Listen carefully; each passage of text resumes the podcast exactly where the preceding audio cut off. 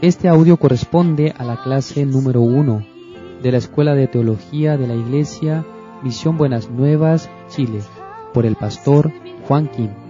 Fue digitalizada y corregida para el libro de clases de la Escuela Teológica. Lee a continuación Evangelista Christopher Muñoz. Buen día. Busquemos la palabra de Dios en San Marcos capítulo 7, del versículo 21 al 23.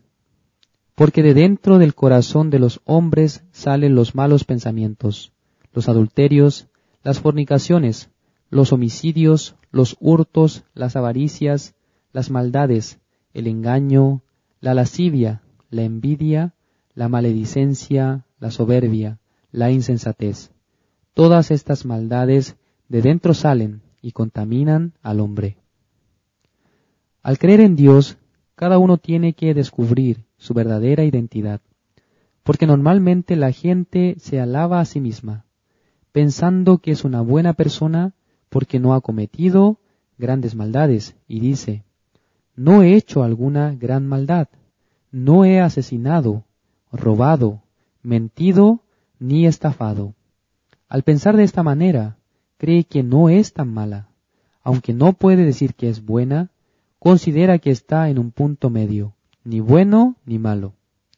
La gente piensa que si intenta hacer buenas obras lo logrará y será buena.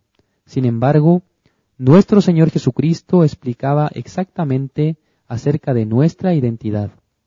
¿Qué identidad tenemos? ¿Cuál es nuestra identidad? Al descubrir la palabra de Dios, podemos responder con claridad. En San Marcos capítulo 7 versículo 21 dice, Dentro del corazón de los hombres salen los malos pensamientos, los adulterios, las fornicaciones, los homicidios. Los seres humanos tienen espíritu, alma y cuerpo. Entonces, ¿en qué se diferencia de los animales? En que ellos solo tienen cuerpo y alma, y no cuentan con espíritu. Los animales como el perro, el gato y el tigre, cuando terminan su vida física, acaba por completo su existencia. Pero en el caso del ser humano después de morir, sigue la vida espiritual. Por esa razón la Biblia nos enseña claramente que después de este mundo físico o material, existe otro mundo, donde los seres humanos deben presentarse ante el juicio de Dios. Así, si una persona se presenta como pecador, irá directo al infierno. La Biblia claramente nos enseña sobre dos cosas. Una, es que el ser humano tiene pecado. Y dos, es que existe el juicio de Dios. La gente no desea presentarse ante el juicio de Dios, pero esto no depende del deseo de cada uno, sino que ya está establecido por Dios que así sea. De igual manera, hay personas que quieren vivir eternamente en este mundo, pero sí o sí van a morir, ya sea por algún accidente, homicidio o por causa de enfermedad. Sin importar el motivo, la gente muere. Entonces, después de la muerte viene el juicio de Dios. El motivo principal para buscar a Dios es para salir victoriosos en el juicio eterno. Mucha gente piensa que cuando cree en Dios va a ganar mucho dinero y podrá triunfar en este mundo, además de conseguir una buena pareja para casarse. También tendrá un buen trabajo y junto con eso una alta posición en la sociedad. Eso podría ser así. Sin embargo, no es el objetivo principal por el cual creer en Dios, sino que lo es el recibir la salvación, la vida eterna. Pero, ¿qué es recibir la vida eterna? Es permanecer en el reino de Dios para siempre. Por eso, cada uno de nosotros debe saber cómo puede recibir la salvación, cómo puede obtener la vida eterna, ya que siendo pecador solo espera el juicio eterno de Dios, la muerte. Entonces, ¿cómo se puede vencer el pecado? Jesucristo habla de ello. En San Marcos capítulo 7 versículo 21 dice, porque de dentro del corazón de los hombres salen los malos pensamientos. ¿Del 20% de la gente sale la maldad? No, sino del 100% de las personas. Aunque la gente no quiere producir malos pensamientos, no puede evitarlo, tal como un árbol de manzanas que quiere producir naranjas, ya que es un árbol de manzanas, ¿puede producir naranjas? ¿Es posible? Es imposible. a causa de su naturaleza. Es lo mismo para el ser humano, quien es un árbol de pecado. ¿Cómo podría producir frutos buenos?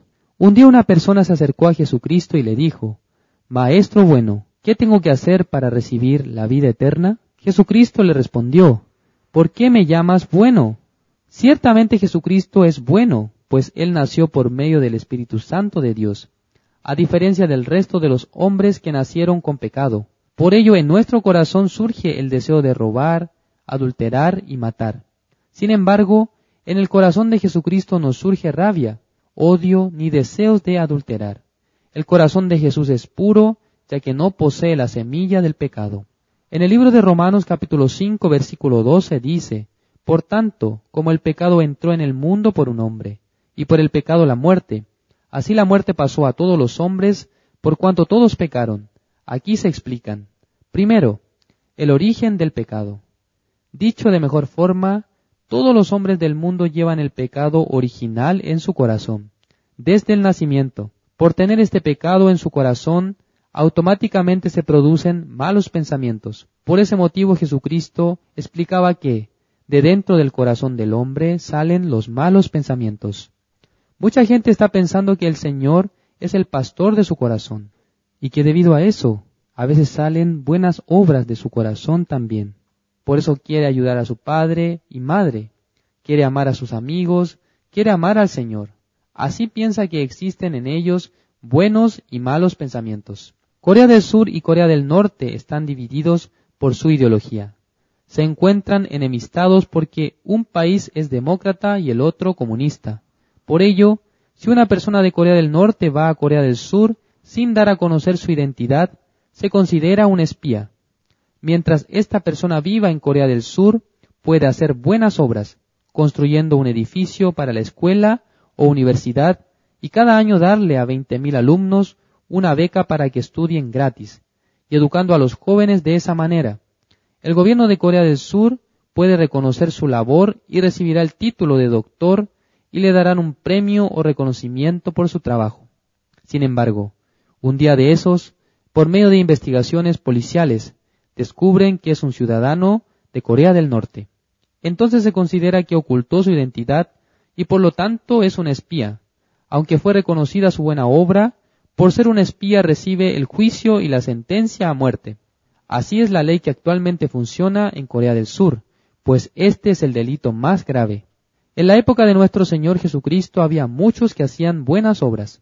Entre ellos está el grupo de los fariseos, saduceos, escribas y los sacerdotes. Ellos eran excelentes personas, pues siempre se esforzaban para cumplir los mandamientos. Ellos alababan a Dios, ofrendaban, diezmaban, hacían todo de manera excepcional. Pero Jesucristo los exhortaba diciéndoles, Generación de víboras, ¿cómo escaparán del juicio eterno de Dios, ya que sentía amor por ellos? Los exhortaba pues no sabían que eran descendientes de víboras. En San Juan capítulo 8 versículos del 42 al 44 dice, Jesús entonces les dijo, Si vuestro Padre fuese Dios, ciertamente me amaríais, porque yo de Dios he salido, y he venido, pues no he venido de mí mismo, sino que Él me envió. ¿Por qué no entendéis mi lenguaje? ¿Por qué no podéis escuchar mi palabra? Vosotros sois de vuestro padre el diablo, y lo deseo de vuestro padre queréis hacer. Él ha sido homicida desde el principio, y no ha permanecido en la verdad, porque no hay verdad en él. Cuando habla mentira, de suyo habla, porque es mentiroso y padre de mentira. Claramente Jesús dice que nuestro padre es el diablo. Un hijo recibe el ADN de su padre, su herencia. Entonces nosotros recibimos el ADN espiritual, esto es, el pecado. Porque cuando entró el pecado en el mundo por un hombre, como dice la palabra en Romanos capítulo 5 versículo 12, entró el pecado a través de Adán, quien comió el fruto de la ciencia del bien y el mal. Adán aceptó la voz de Satanás, quien le engañó diciéndole, si comes del fruto de la ciencia del bien y del mal, serán abiertos tus ojos y serás como Dios. Podrás saber el bien y mal. Es decir, que Adán quería ser como Dios. Ese es el deseo por el que Satanás se transformó de ángel a diablo. Por esta causa Satanás quería engañar al ser humano para que fuese su siervo. Eva no solamente escuchó la voz de Satanás, sino que también aceptó el corazón de Satanás. se injertó ella el deseo de Satanás que quería ser como Dios. Eso es un gran pecado, porque cuando surgió este pecado entre los ángeles en el cielo, Dios los rechazó y creó el infierno como una cárcel espiritual para Satanás y sus ángeles. Satanás le dio el fruto a Eva y ella lo ofreció a su marido. Y cuando Adán comió del fruto, murió su espíritu. En ese momento cada uno de nosotros ya se encontraba en el cuerpo de Adán, y con él recibimos el pecado y la muerte. El espíritu murió en el hombre, por eso Dios nos ve igual que al diablo. Todos los hombres del mundo cuando nacen con el pecado son esclavos de Satanás, son sus hijos. Por eso Jesucristo explicaba que nuestro Padre es el diablo y preguntaba, ¿cómo escaparemos del juicio eterno de Dios? En la Biblia, Jesucristo nunca exhortaba a los pecadores, pues ellos aceptaban que eran dignos de recibir el castigo de Dios. Por eso no era necesario exhortarlos, pero con quienes Jesucristo se enojaba y los exhortaba, era con los que querían cumplir los diez mandamientos, los que pensaban que eran mejores que otros, los que pueden vivir con la voluntad de Dios.